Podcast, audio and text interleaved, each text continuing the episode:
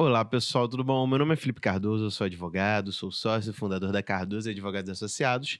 E hoje eu acessei aqui o portal Migalhas, que é um dos portais que eu mais é, acesso para ficar atualizado né, dentro do nosso mundo jurídico. E saiu uma notícia aqui de que um streamer será indenizado após velocidade da internet ofertada pela operadora destoar daquela contratada. Streamer, pessoal, é aquelas pessoas que fazem transmissões ao vivo, que podem ser de jogos, de conteúdo, como youtubers, pessoas que trabalham na internet, com produção de conteúdo em vídeo. Então, essa matéria aqui, né? Fala sobre a indenização após a velocidade da internet ofertada pela operadora destoar daquela realmente contratada. Bom, pessoal, e essa matéria aqui, na verdade, nos traz uma excelente abordagem do ponto de vista jurídico acerca das indenizações, principalmente quando a gente fala sobre indenização por danos morais, indenização por lucros cessantes, e indenização por danos materiais. Eu, é, se você quiser acessar o link dessa matéria toda, vai estar na descrição desse conteúdo que está sendo distribuído através do nosso podcast e através do nosso canal do, do YouTube, tá, pessoal? Então você pode acessar o conteúdo, você vai ler a matéria inteira para você ficar ciente do que aconteceu, tá? E antes de mais nada, eu quero dizer que se você não acompanha o nosso conteúdo através do YouTube, que você vá lá e siga. Que se você não acompanha o nosso conteúdo através de podcast, vai lá e, se, se, e siga a gente no, no seu agregador favorito. E quero e tô muito feliz porque a grande, grande parte do nosso público é dos Estados Unidos, né? A gente tem no nosso podcast um público bem bacana, né? Deixa eu até acessar os nossos dados aqui para compartilhar um pouquinho com vocês e de fato é, agradecer a esse pessoal do mundo inteiro que está acompanhando esse conteúdo que a gente publica aqui. Com, não tem uma frequência muito certa, mas a gente sempre publica 55% do público é aqui do Brasil, né? É, Estados Unidos, Irlândia, Espanha, Portugal, Austrália, Finlândia e Rússia, né? Canadá, Dinamarca, Senegal. Eu não imaginava que tinha tanta gente acompanhando o nosso conteúdo. Sejam sempre bem-vindos e se inscrevam aqui nos nossos canais para você ficar sempre ciente desse conteúdo, no conteúdo que a gente publica. Pessoal, e é muito importante né, a gente começar essa abordagem entendendo a diferença desses três tipos de danos: né? o material, o moral e aquele por lucro cessante. Né? Eu não quero é, restringir né, as indenizações apenas nesses três, mas eu quero falar no vídeo de hoje, no material de hoje, sobre esses, esses três que existem. O dano moral, pessoal, é aquele dano que serve para compensar todo o abalo psicológico que você tem para resolver um problema.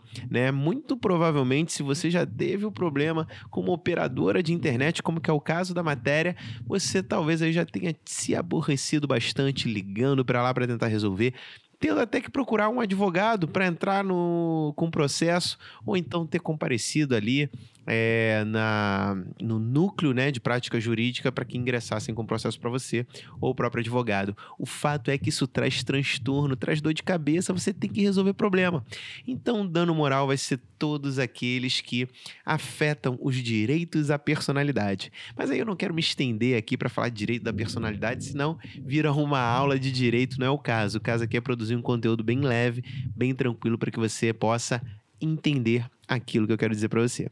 Então, quando a gente tem é, o dano moral, a gente busca é, reparar o transtorno que a pessoa tem por conta daquele problema causado, né?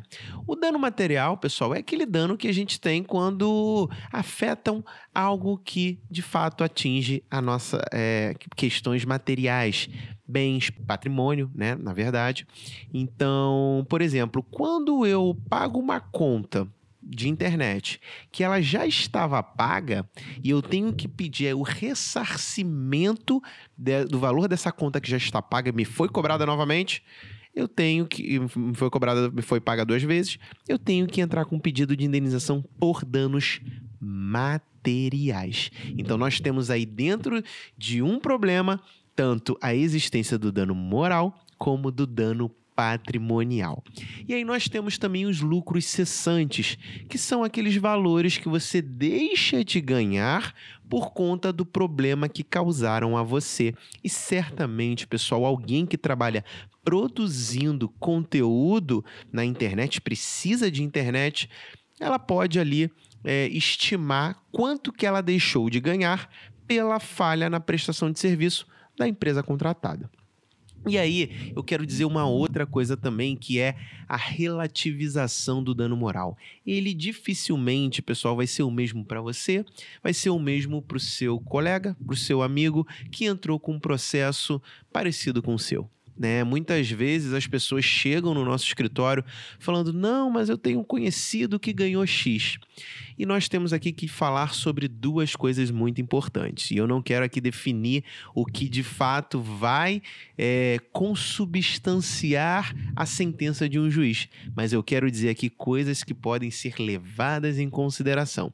A primeira é que o Código de Processo Civil atual ele determina que as decisões judiciais elas têm que ser o mais uniforme, uniforme, o mais uniformes possíveis, né? Então, as, você dificilmente, né? Na verdade, a lei ela coíbe uma decisão a e o, no mesmo caso, uma decisão B completamente distinta uma da outra.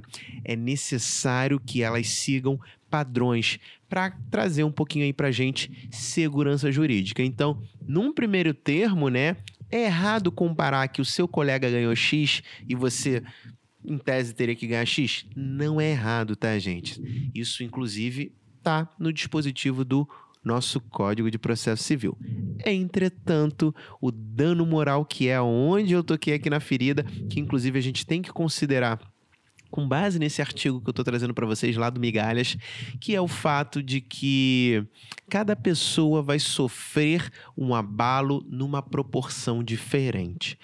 Por exemplo, uma pessoa que trabalha embarcada, por exemplo, ela fica 15 dias em casa, 15, 15 dias embarcada. E aí ela ficou, ela teve um problema na internet.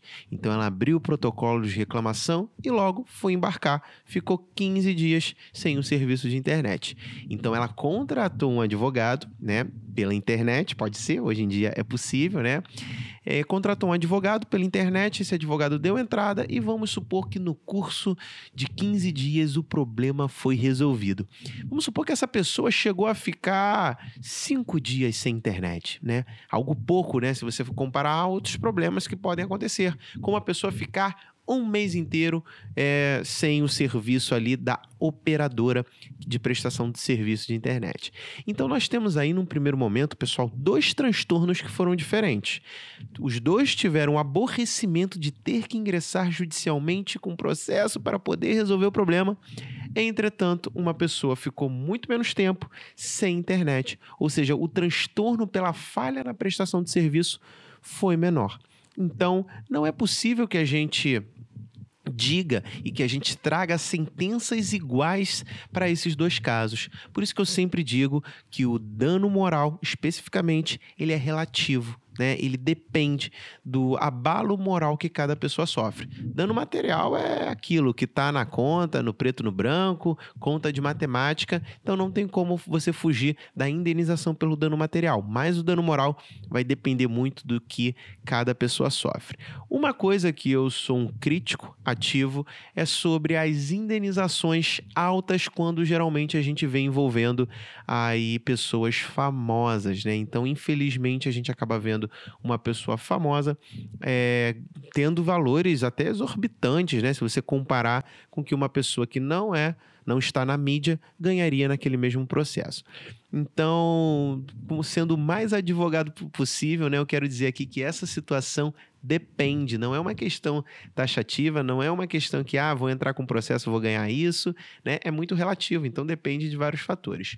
O que eu quero dizer é que, em relação a esse caso aqui do rapaz que teve o serviço é, prestado além daquilo que a, a operadora, a prestadora de serviço oferece para ele e pelo mesmo valor né, do serviço cheio, vamos dizer assim, vamos supor que ele contratou aí 100 megas, a operadora só oferece 50.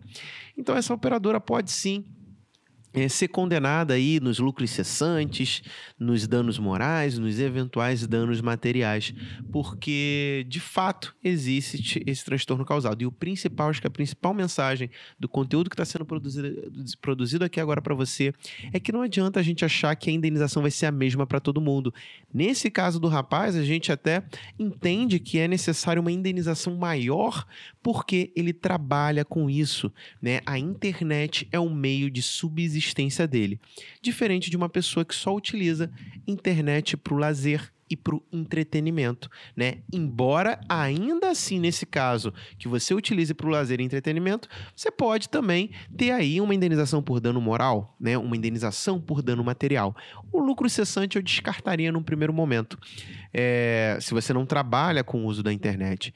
Então nós temos aí que justificar né, o fato de que uma pessoa pode ganhar mais do que a outra, mesmo se tratando de casos parecidos na justiça esse dano moral é relativo, depende de quão, é, impor, quão impactante, na verdade, a palavra que eu estava buscando, é, a falha na prestação de serviço vai trazer para o dia a dia e para o cotidiano dessa pessoa.